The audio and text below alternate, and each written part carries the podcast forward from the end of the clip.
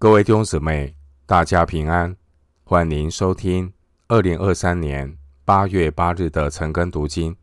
我是廖哲一牧师。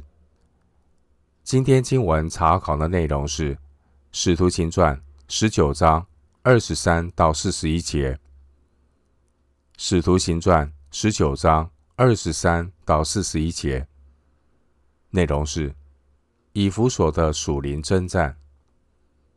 首先，我们来看《使徒行传》十九章二十三到二十七节。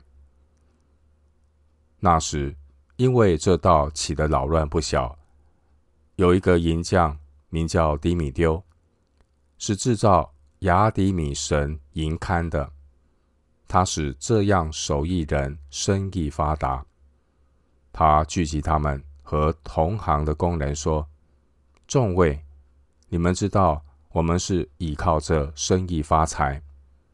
这保罗不但在以弗所，也几乎在亚西亚全地引诱迷惑许多人说：人手所做的不是神，这是你们所看见、所听见的。这样不独我们这事业被人藐视，就是大女神雅底米的庙也要被人轻忽，连。亚西亚全地和普天下所敬拜的大女神之威荣也要消灭了。经文二十三到二十七节，银匠迪米丢他聚集众人，他特别要强调保罗引诱人不要敬拜雅迪米女神。经文二十三节说，那时因为这道起的扰乱不小。在前面十九章二十三节，当主的道大大兴旺的时候，仇敌也伺机而动。所谓“春江水暖鸭先知”，这位制造偶像的银匠，他比众人更快感受到福音的威力，因为他们很快的发现自己的生意一落千丈。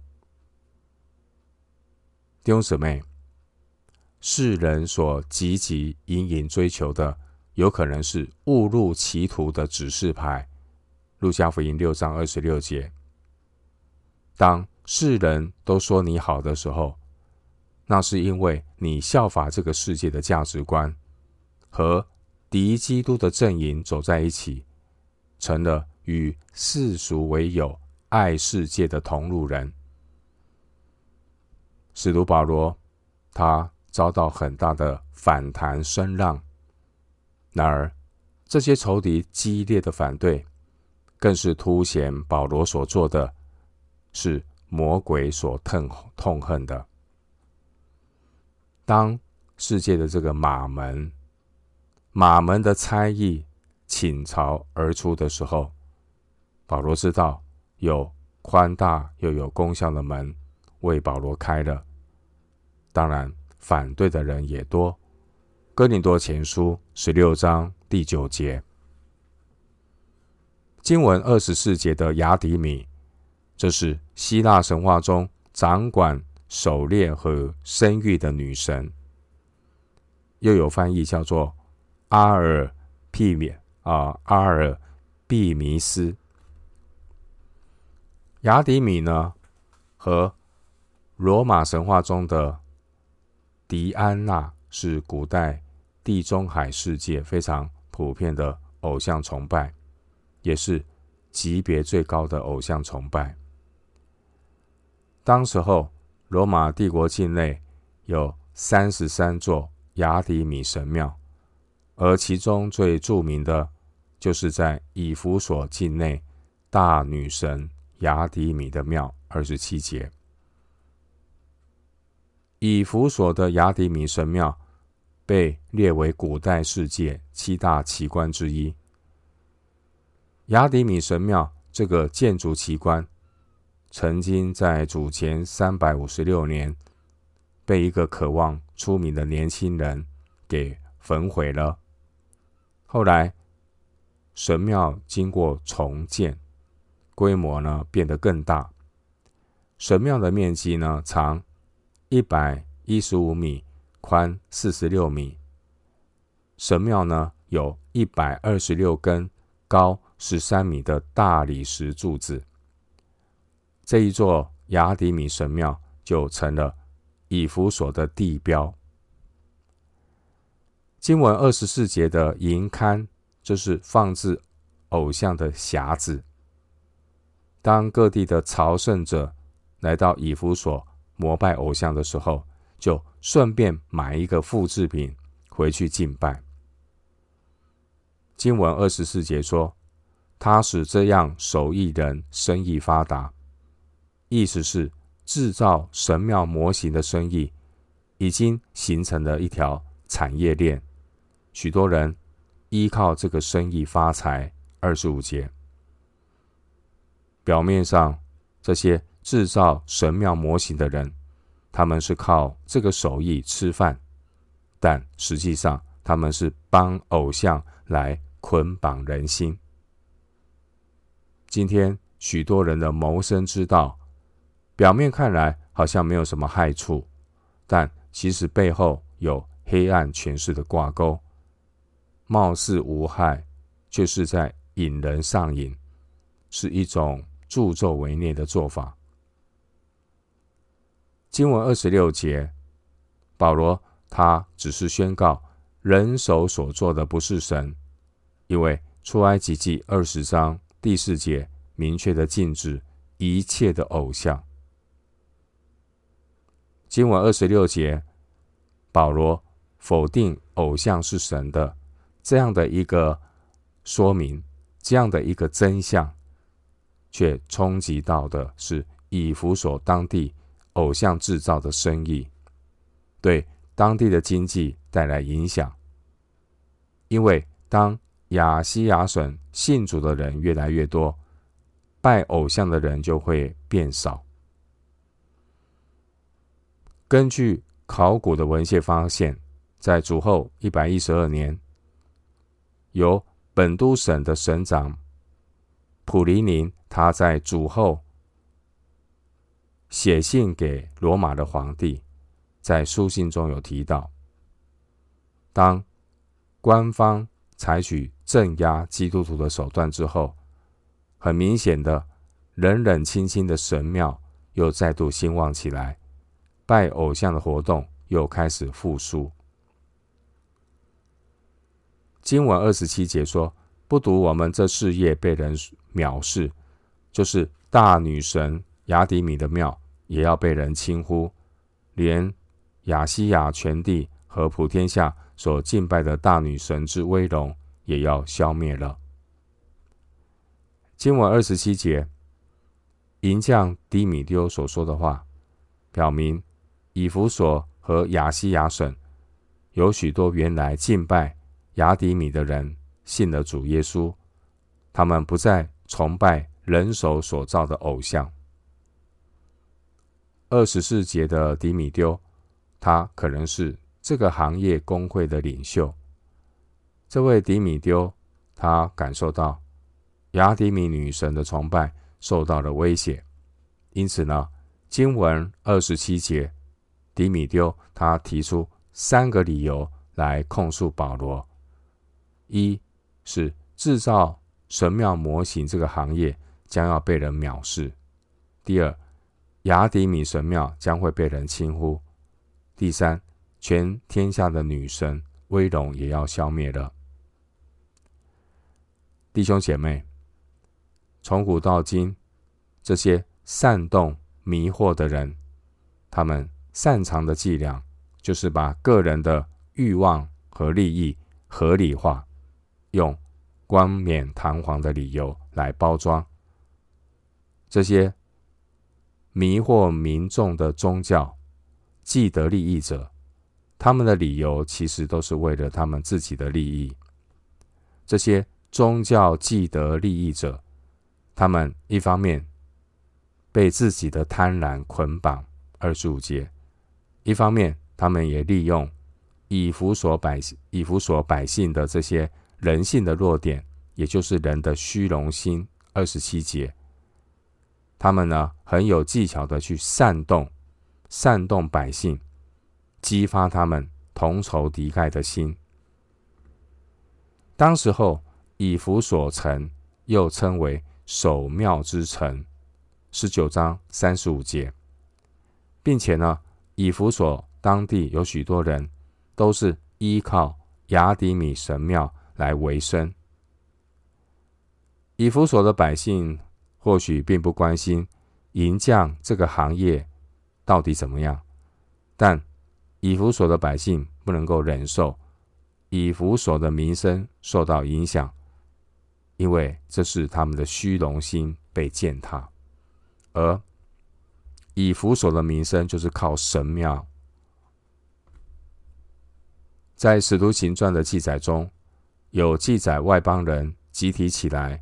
反对保罗的，包括以弗所和腓立比，而原因都是因为福音阻挡了倚靠偶像的人他们既得的利益，挡人财路。以弗所这次的骚动，很明显是属灵的征战。然而，无论是撒旦如何的攻击保罗，却无法伤害这些。与神同工、与神同行的神仆人，主亲自的保护、服侍主、传福音的人，神叫万事互相效力。神也利用撒旦所掀起的狂风，推动宣教的风帆继续的往前行。整卷的使徒行传都让我们看到诗篇七十六篇。第十节的应许，诗篇七十六篇第十节说：“人的愤怒要成全你的荣美，人的愚怒你要禁止。”回到今天的经文，《使徒行传》十九章二十八到三十一节，众人听见就怒气填胸，喊着说：“大哉！以弗所人的雅迪米啊！”满城都轰动起来，众人拿住与保罗同行的马其顿人该犹和亚里达古，齐心涌进戏园里去。保罗想要进去到百姓那里，门徒却不许他去。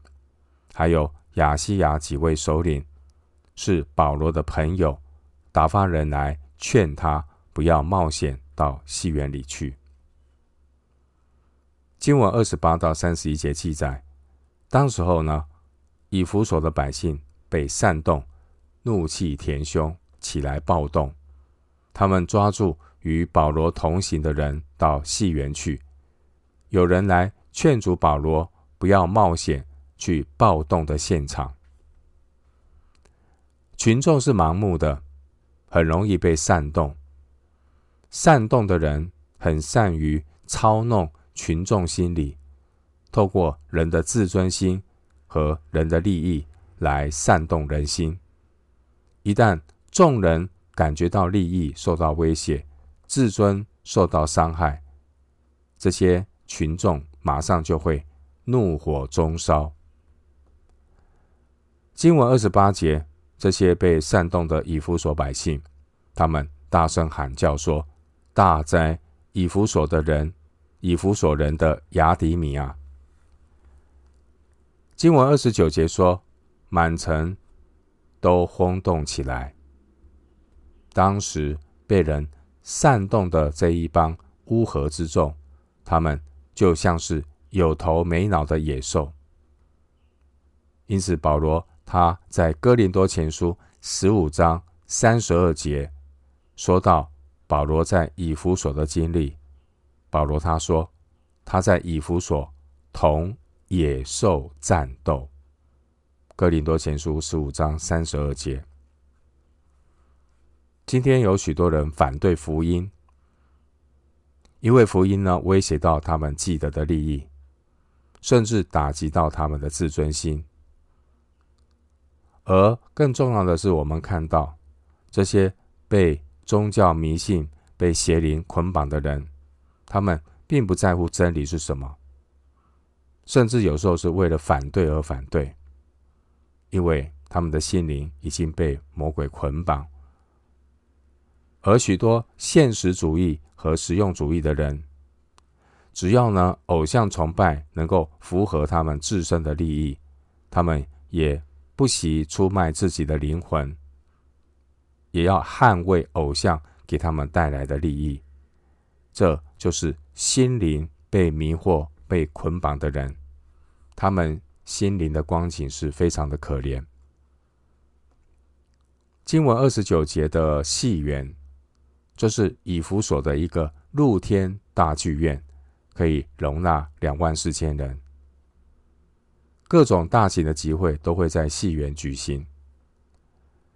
使徒行传十九章所发生的时间，可能是在五月初，适逢亚底米女神的生日，因此呢，在以弗所当地会举行盛大的宗教集会。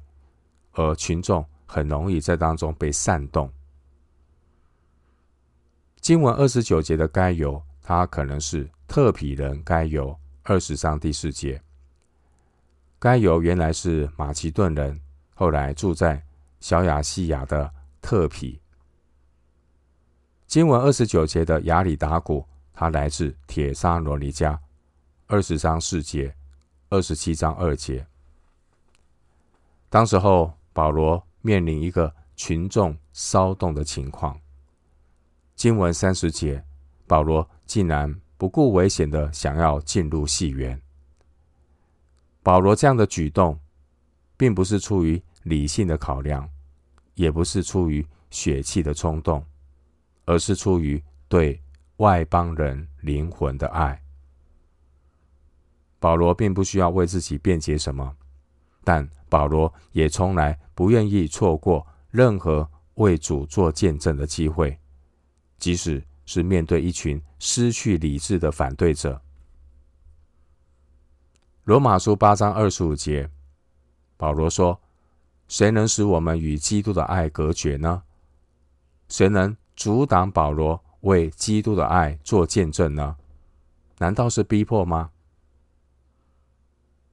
正当使徒保罗准备不顾危险要进入戏园的时候，神借着门徒与当地官员拦阻了保罗。三十节，保罗他有他个人的想法，然而神的意念高过人的意念。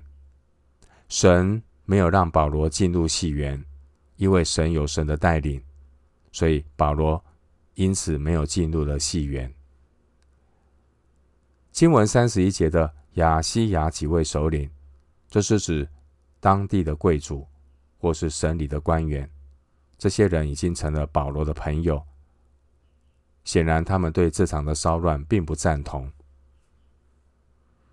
回到今天的经文，《使徒行传》十九章三十二到三十四节，聚集的人纷纷乱乱，有喊叫这个的。有喊叫那个的，大半不知道是为什么聚集。有人把亚历山大从众人中带出来，犹太人推他往前，亚历山大就摆手要向百姓分诉。只因他们认出他是犹太人，就大家同声喊着说：“大灾以弗所人的雅底米啊！”如此约有两小时。经文三十二到三十四节，这些聚集的群众陷入混乱当中，却不知道为什么要聚集。犹太人亚历山大被推往向着群众去解释，更是于事无补。经文三十二节还有三十九节的聚集，聚集的那个字跟四十一节的这个众人。原文和十八章二十二节的教会原文都是同一个字，都是 eklesia。ekklesia 这个希腊字呢，在希腊文学的用法里，常常是指着公民的聚会。经文三十二节描述当时候群众的聚集次序非常的混乱。三十二节说，聚集的人纷纷乱乱。完全看不到，身为一个自由城的以弗所，有任何民主的风范。经文三十二节，路加幽默的形容这些群众大半不知道是为什么聚集。弟兄姊妹，这就如同今天以人为中心的民主，很容易人云亦云，也不知道自己所做所高举的到底是什么。经文三十三节的这位亚历山大，他可能是提摩太后书四章十四节的那位铜匠亚历山大。亚历山大可能是以弗所城中犹太人的领袖。经文三十三节，犹太人就推派亚历山大往前，有可能是要亚历山大向群众声明，犹太人与基督徒无关。避免被这场骚动所波及。然而，现场的骚动已经一发不可收拾，骚动的群众根本听不进去。而当他们认出亚历山大是犹太人的时候，更是群情激愤，不断的鼓噪，有两个小时之后才罢休。三十四节。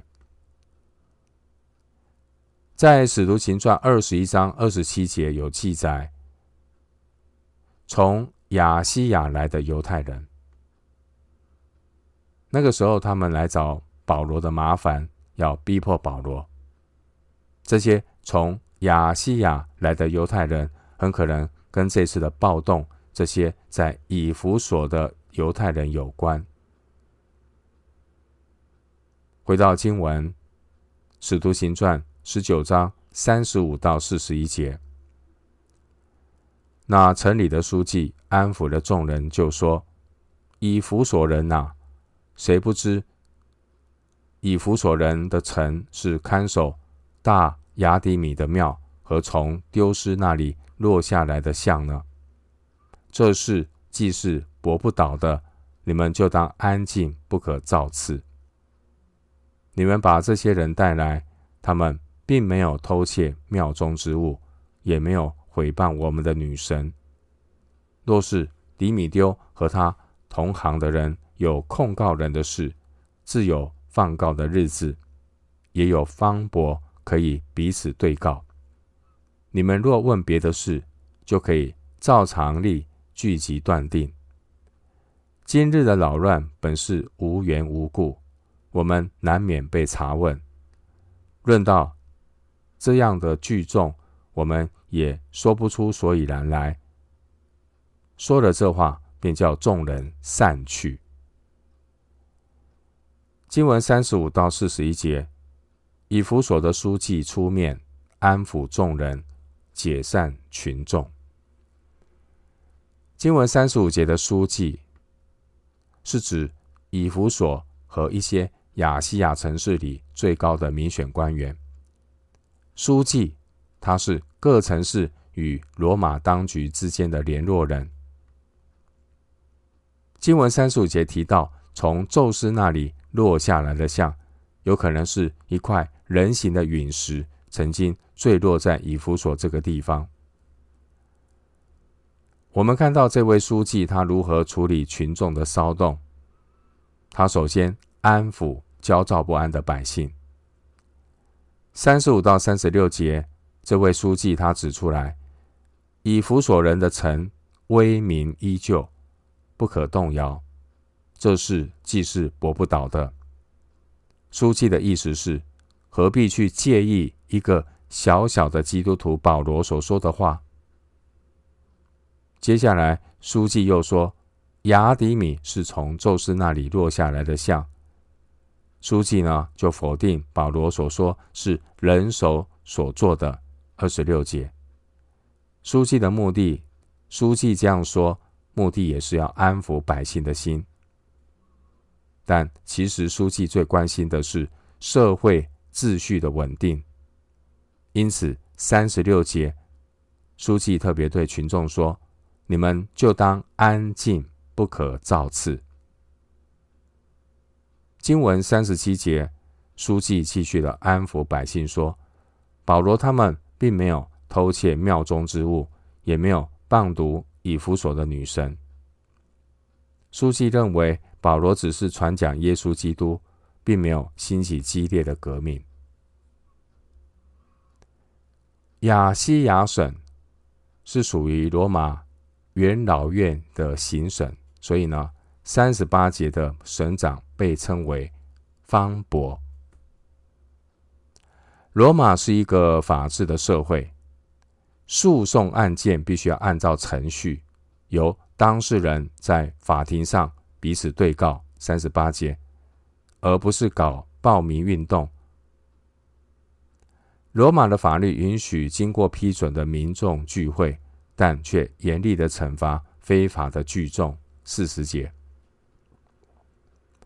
如果这一次以弗所群众的骚动消息传到省长方伯的耳中，这可能会影响以弗所身为自由城的地位。四十节，这位书记他很了解群众的心理，知道只有利益才能够让。众人冷静下来。这位书记很知道如何顺着群众的需要说话。书记所说的话切中要害。四十一节很快便叫众人散去了。弟兄姊妹，我们知道保罗在以弗所停留的时间最长，但圣经关于保罗三年的工作。却是一笔带过。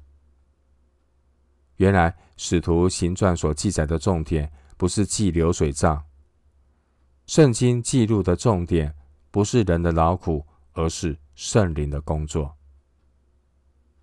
我们回顾《使徒行传》十九章的记载，我们看到有妄称主名赶鬼的犹太人，他们被恶鬼打败。但结果却洁净了教会，又使主的道得胜。十三到二十节。另外，今天的经文记载，外邦的营将所掀起的一场骚动，结果呢，却被罗马官方轻易的平息。以上在以弗所所发生的这两起事件，保罗并没有在现场。这完全都是神在掌权。主并不允许外邦人在以弗所伤害保罗，但主却容许犹太人铜匠亚历山大多多的加害保罗。提摩太后书四章十四节。甚至呢，后来保罗在耶路撒冷的时候，从亚西亚来的犹太人，二十一章二十七节，他们在耶路撒冷。也把保罗送进了监狱。然而，万事都互相效力。圣灵早已感动保罗，必须往罗马去看看。二十一节，十九章二十一节，保罗感动要去罗马，去罗马传福音。但我们看到圣灵带领的方式。既然是透过仇敌把保罗送到罗马帝国的首都，神非常奇妙的安排保罗到罗马的宣教之旅，让保罗在罗马可以放胆的传讲神国的道，将主耶稣基督的事教导人。使徒行传二十八章三十一节。今天。当圣灵感动我们去哪里看看的时候，神也必然兴起北风，吹来南风，并借着每一位基督徒在各处显扬那因认识基督而有的香气。哥林多后书二章十四节。我们今天经文查考就进行到这里，愿主的恩惠平安与你同在。